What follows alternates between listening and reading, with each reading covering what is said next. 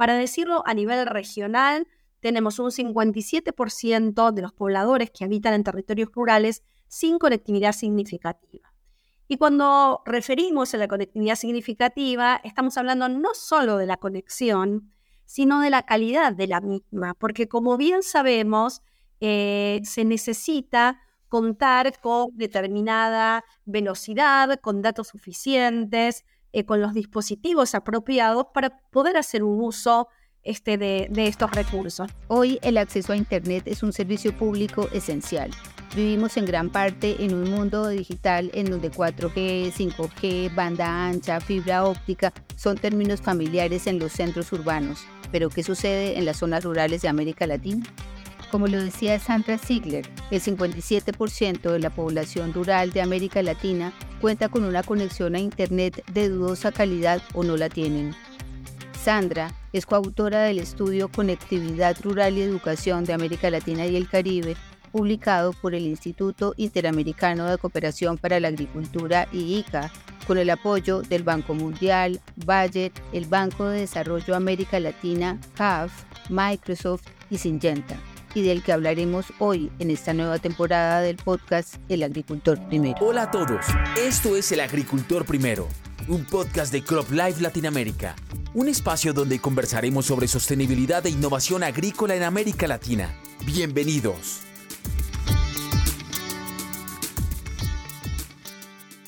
Este es un estudio que aporta un mapa bastante interesante del estado de conectividad actual de la América Latina rural eh, y nos interesa particularmente por el tema de la agricultura. Sandra, bienvenida. Muchas gracias por la invitación. Bueno, como siempre nos acompaña también José Perdomo, presidente de Crop Life Latinoamérica. José, buenos días. Buenos días y mucho gusto, Sandra. Aquí disfrutamos que el tema está especial. Sí. Eh, bueno, Sandra, ¿cuáles son em, los, los highlights o los titulares o los resultados más importantes que tú quieres destacar de, del estudio que ustedes hicieron? Bien, bueno, en primer lugar, eh, este estudio ha tenido diferentes ediciones. Eh, hemos hecho un primer relevamiento en el año 2020, en plena pandemia precisamente, donde quedó muy en evidencia la necesidad de la conectividad y sobre todo la problemática de la brecha entre la conectividad urbana y rural. Y luego repetimos el estudio eh, hacia el año 2022 como para ver el cambio, la evolución que se había dado entre un momento y el otro. El informe tiene tanto un componente cuantitativo, que fue bastante arduo de relevar, porque lamentablemente muchos de los países no tenían y no tienen aún información oficial que diferencie los datos de la conectividad rural respecto de la conectividad urbana. Hemos visto entre el año 2020 y el año 2022 un mejoramiento relativo en la situación de la conectividad rural. De hecho, en el año 2020, el índice de conectividad significativa rural promedio para América Latina y el Caribe era de 36.8% y en el año 2022 pasó a ser de 43.4%. Ok, eso en términos de productividad eh, agrícola. Eh, como, como una de las eh, actividades más importantes que se desarrollan en la zona rural, ¿qué impacto tiene? Bueno, los impactos son eh, muy este, pronunciados, son muy importantes. sabemos que las tecnologías de la información y de la comunicación pueden contribuir a mitigar las condiciones de desfavorabilidad que está presente en, los ámbitos este, rurales de la región y, como bien decías, las tecnologías digitales brindan enormes beneficios en materia de productividad, pero también en, materia de difusión del conocimiento, de inclusión de la población rural. Y por centrarnos en la cuestión de la productividad agrícola, por ejemplo, los agricultores pueden recibir eh, bueno, información eh, sobre el clima, sobre el uso de insumos, pueden adoptar nuevas técnicas de producción, los extensionistas pueden llegar de manera más amplia y en un tiempo más preciso este, a brindar orientaciones. Eh, el uso de las nuevas TIC pueden contribuir a disminuir los costos de las transacciones, a mejorar las asimetrías de información eh, en los mercados agrícolas de insumos y productos. Es un sinfín de este, oportunidades que presentan estas tecnologías digitales hoy en día con los desarrollos que están disponibles y que hay oportunidades que se pierden en la medida en que los territorios rurales están, eh, bueno, por fuera de los beneficios de estos recursos. Y señalar además que de, eh, estos, además de estos beneficios económicos que son muy importantes, de hecho hay mediciones que señalan que un incremento del 10% en la expansión de la banda ancha móvil genera un aumento del PBI del 1.2% en las economías de América Latina y el Caribe. Además de estos, de estos beneficios, por supuesto, hay cuestiones vinculadas a las condiciones de vida de la población que está en los, en los ámbitos rurales, que, digamos, estarían muy beneficiados con la llegada de estas tecnologías digitales. A mí a veces me gusta usar la, analogía con la llegada de la electricidad, por decirlo de alguna manera. No es como, bueno, una vez que ese recurso llega, este, dispara beneficios múltiples y lo mismo ocurre con el caso de, la conectividad.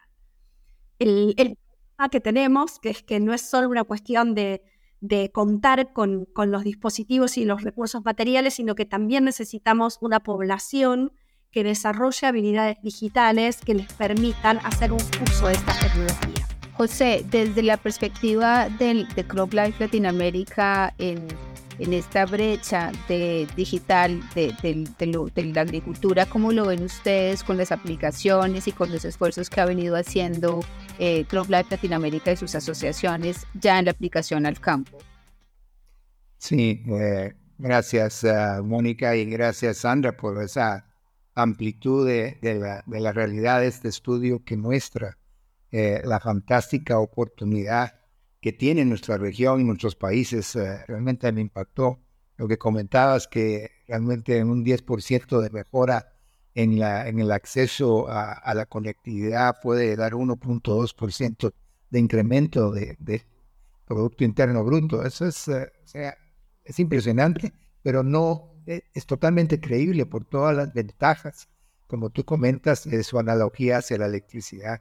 Y es ahí donde realmente nosotros como Club Latinoamérica, junto con nuestras asociaciones, venimos trabajando en los últimos años en crear eh, no solo aplicaciones para que los agricultores en el campo eh, puedan tener acceso a las informaciones, tecnologías en sus aparatos, que cada día son más potentes, hasta más económicos y que realmente eh, muchos desaprovechan la capacidad que ya existe acá, pero no existe el 5G en, la, en la red, porque todavía están tal vez en 3G o demás, pero eh, y lo hemos visto ejemplificado y acelerado, como tú lo has dicho, durante la pandemia. Nos dio un, nos forzó a todos a evolucionar en la dirección de, de usar la tecnología y, pues obviamente el trabajo con las aplicaciones que Global Latinoamérica viene ah, desarrollando con los cursos virtuales, eh, la aplicación que nos permite ofrecer 8 o 9 cursos para que el agricultor se mejore en sus prácticas agrícolas,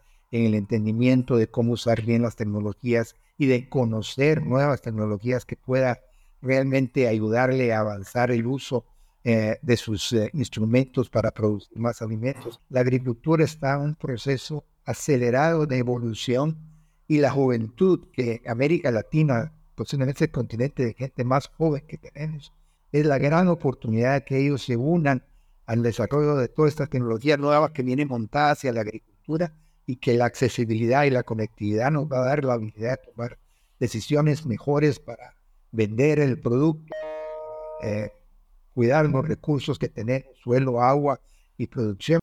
Sí, eh, hay varios temas de los que menciona José que me gustaría profundizar un poco con lo que el estudio eh, encontró Sandra y es justo el tema de los jóvenes.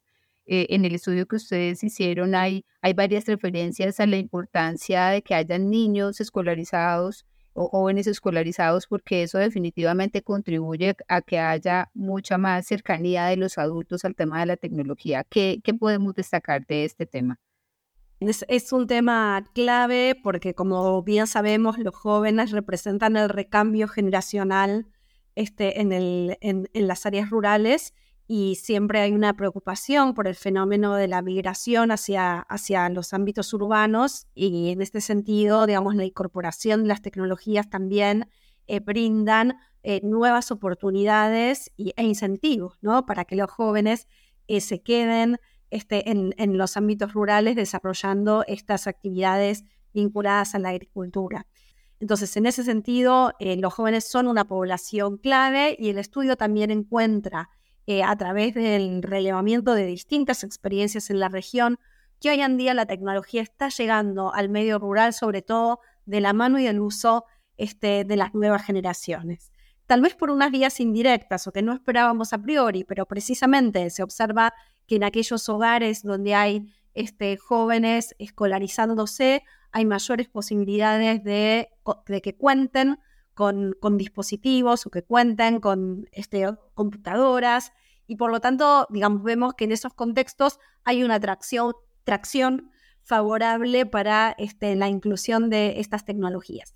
Y lo mismo ocurre con eh, el incentivo para que las mujeres hagan una incorporación y un uso de, las tecnologías digitales. De hecho, algunas experiencias muestran que eh, eh, son muy hábiles, digamos, en la recolección de datos o de información y el uso para la comercialización, vinculado precisamente a, la actividad económica. Y por lo tanto, también nuestros estudios han puesto foco en los beneficios que trae que las mujeres cuenten con este, dispositivos móviles en las áreas rurales. Otro de los hallazgos del informe es la división de la región en tres grupos de acuerdo a los niveles de conectividad, media, alta y baja. Hace poco hicimos un taller en Uruguay en donde se destacaron los avances en cobertura de Internet y el acompañamiento a los agricultores en la adopción de tecnologías para mejorar las prácticas y avanzar hacia la sostenibilidad dio la oportunidad de invitar a autoridades del gobierno Uruguay, donde nos eh, mostraron la, el compromiso y el avance que tienen en la digitalización del país entero y cómo están creando las plataformas para que los agricultores puedan tener no solo acceso a, información de, en tiempo real, pero al mismo tiempo poder monitorar eh, las colmenas, por ejemplo, cómo se funciona desde el punto de vista de las aplicaciones de que les pueden servir al agricultor. O sea, en realidad, eh, todo eso, como ellos nos decían, nos va a permitir documentar eh, a través de todos estos sistemas eh, las métricas de la sustentabilidad y de las mejores prácticas para poder representar a un Uruguay que se moderniza en la agricultura. Sandra, en ese sentido, ¿cómo ven ustedes esa clasificación de los países con, el, con la conectividad alto, medio? ¿Qué, qué retos quisieras destacar o qué avances eh, quisieras destacar de lo que encontraron en el estudio comparado del 2020 al 2022?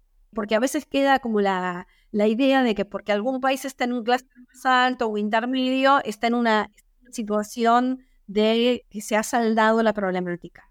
Y sin embargo, como yo les decía al principio, estamos hablando de casi un 60% de población rural en la región que aún está desconectada. Bueno, y, cómo encontraron ustedes el estado de conectividad de América Latina versus otras regiones? como África, como Europa. Si bien nuestro estudio no hizo una comparación a nivel mundial, eh, hay algunos datos eh, de estudios de años anteriores, eh, de la CAF y de otros organismos, que lo que muestran es que América Latina está a nivel mundial está en una situación intermedia. ¿sí? por supuesto, los países europeos, Estados Unidos, están eh, a la, eh, digamos, en, la mejor condición en términos de conectividad, pero bueno, por supuesto, si nos comparamos con África, estamos en un punto intermedio, ¿no? Eh, así, pero bueno, de todos modos, sabemos que nuestro, nuestra región es una de las regiones más desiguales del planeta y en ese sentido, cuando miramos las diferencias entre países y sobre todo al interior de los países encontramos brechas muy importantes y sobre ese punto sobre el que hay que este, intervenir y poder resolver. Si me permites, me, es curioso porque cuando uno ve América, eh, Europa Occidental, un índice de 71%, América del Norte 80%, nosotros con 49, casi 50%. Eso quiere decir que estos países, regiones avanzadas, todavía tienen una brecha y muy seguro que es la área agrícola, lo más seguro porque las ciudades deben de estar 100%. Eh, ¿Estaría correcto en, esa, en ese pensamiento? Sí, sí, exactamente. Este, por supuesto sabemos que las áreas agrícolas suelen ser las más rezagadas en ese sentido eh, y por, también por razones que tienen que ver con, eh, bueno, la densidad de la población, los problemas de infraestructura, los costos de inversión que están asociados a llevar la conectividad a esas áreas. En algunos casos hay escasez de estímulos para, para esas inversiones o para que el sector privado provea de servicios en, en los ámbitos más alejados la, eh, que, los territorios sean inaccesibles, ¿no? Lo que hemos visto en los últimos años y tal vez después de pandemia es un cambio significativo, muy, muy, muy rápido en temas de tecnología. En, América Latina hay una adopción impresionante del tema de drones de uso agrícola, por ejemplo. Y, y, y es evidente que toda esta brecha eh, de conectividad puede estar limitando la posibilidad de usar nuevas tecnologías que van a ayudar a una agricultura mucho más sostenible, eh, indudablemente. Eh, para ir cerrando el tema, o, un, tema más que me pareció como de anécdota, pero es interesante en el estudio, es que la, la gente en el campo tiene, tiene celular. Realmente hay una cobertura por el uso del dispositivo de los celulares importante, pero no necesariamente lo están usando para conectarse, sino solo para comunicarse. ¿Cómo, cómo es eso? Sí, este es, uno, es un dato importante que, que arroja el estudio que tiene que ver con que el celular es el dispositivo más extendido este, en, en, el ámbito rural. De hecho, digamos, sabemos que la tecnología digital va a llegar, digamos, llega y potencialmente va a continuar llegando a través de, de la telefonía celular y podemos decir en, en, este, en este sentido que es, que es la tecnología más democrática, ¿no? En términos de su, de su, de su expansión, de su extensión. Eh, de todos modos, ahí hay, hay, una cuestión muy interesante para ver, que es que, digamos, algunos estudios, no, no, no hicimos en, en, en 2022, pero un estudio previo que hicimos conjuntamente con, con FIDA eh, y con Oxford University, mostraba que para el caso de América Latina también hay una diferencia importante en la adopción de eh, celulares entre hombres y mujeres. Las mujeres tienen menos en los ámbitos rurales, ¿no? Eh, hay menos eh, disponibilidad de, telefonía móvil en las mujeres y esto es un tema a atender también para, para considerarlo en términos de la productividad agrícola, porque, digamos, muchas mujeres, de hecho, están involucradas en esta actividad y por lo tanto no disponer este, que no sean accesibles estos dispositivos para ellas genera, digamos, las deja atrás respecto de los beneficios también de la digitalización, no solo para las mujeres, sino para el conjunto de la, de la productividad agrícola. Este, pero efectivamente, digamos, los, los dispositivos móviles son, es la tecnología por excelencia que, que está llegando y que nos permite eh, estar conectados en este momento en los ámbitos rurales. Bueno, para cerrar, José, no sé si tengas una, una, reflexión final sobre, sobre la importancia de, tener una conectividad más inclusiva frente a, las posibilidades que tiene América Latina en su agricultura. Creo que Sandra nos ha dado una multitud de ejemplos de, la importancia de que la conectividad y, la oportunidad que se tiene para que nuestra nuestra, nuestra región no solo crezca y prospere, pero que aproveche todo lo que está siendo desarrollado a unas velocidades increíbles en el resto del mundo y que nos llega y nos puede llegar de una manera más eficiente y de esta manera no cometer errores que ya se hicieron en otros lugares y aprender de todo esto que está fluyendo a velocidades, como dicen, exponenciales y que la pandemia nos enseñó que podemos evolucionar cuando necesitamos movernos y, no tenemos opción. Y yo creo que esa sensibilidad a nivel de gobierno, a nivel de, los agricultores, a nivel de entidades y de inversionistas, es algo que tenemos que tratar de continuar, no solo mostrando la, eh, lo que estamos dejando de aprovechar y así poder avanzar y de tener un, no solo un mejor manejo de, de las tecnologías, pero acelerar la implementación mucho de ellas para que ese beneficio le llegue a la, como dicen, se socialice al nivel del pequeño agricultor, el mediano agricultor, que es más carente porque el agricultor de número, el mayor, él tiene el acceso a, todo lo que requiere, es el chiquito, el pequeño, como hemos dicho en muchos de los foros en los cuales nosotros participamos como Corva Latinoamérica, el 50% de la producción agrícola de América Latina es el pequeño agricultor. Y de ese pequeño agricultor, el 40% son mujeres. O sea, darle los instrumentos, darle el acceso a la tecnología y, que todos tienen sus teléfonos. Yo recuerdo en mi época anterior a Crop Life, visitando un campo de, caña de azúcar, un, muchacho cortando caña con machete, tenía su teléfono en el sombrero amarrado para estar conectado. Eso me dejó impresionado y no lo olvido porque muestra que realmente el celular es un instrumento que la sociedad y el mundo tienen que aprovechar al máximo y estamos, como dicen, en ese proceso. Y creo que en la agricultura y con su tecnología y la velocidad con que va, la conectividad como Sandra nos ha explicado, es, eh, es clave para un desarrollo y, y el manejo de una seguridad alimentaria sustentable y productiva de esta región que es fabulosa para, para todos nosotros y que tenemos la juventud y los recursos para aprovecharla. Sandra, eh, una reflexión final eh, para todas las personas que van a escuchar el podcast del informe y de las expectativas que tú tienes, ¿cuál sería? Sí, eh, cuando recién lo escuchaba a José pensaba, ¿no? Eh, nosotros estamos hoy día frente a la cuarta revolución industrial. Cuando hablamos de conectividad nos estamos refiriendo a un recurso fundamental para transformar los modos en que trabajamos y en que nos relacionamos y cómo podemos producir. Eh, si, si me permite, digamos, así como la máquina del vapor en su momento permitió motorizar la revolución industrial que transformó al mundo ¿no? y a la forma de, producir, hoy en día disponer de estos recursos nos brinda no solo una herramienta que tiene este, una, una potencia en sí como un instrumento, sino que genera un cambio copernicano en el modo en que podemos trabajar, producir, relacionarnos. Entonces, no tener este acceso en los ámbitos rurales nos está dejando a millones de personas en una situación de rezago que eh, no se puede seguir sosteniendo ya eh, dos décadas de iniciado el siglo XXI. Bueno, muchísimas gracias. Estamos llegando ya al final del, podcast. Pasamos por temas de, de, inclusión. Llamamos la atención sobre la brecha de conectividad enorme que hay entre lo urbano y lo rural y, la, y el desafío que tenemos como sociedad con gobiernos, con políticas públicas, con inversión de alianzas público-privadas para poder aumentar el tema de conectividad rural y poder aprovechar el potencial agrícola que tiene América Latina. Muchas gracias José, muchas gracias Sandra. Soy Mónica Velázquez y esto es El Agricultor Primero, un podcast de Crop Life Latinoamérica. Búscanos y síguenos en redes sociales como Crop Life LA. Postproducción, Olga Lucía Vélez y Tavo Quintana de Dos Aldeas.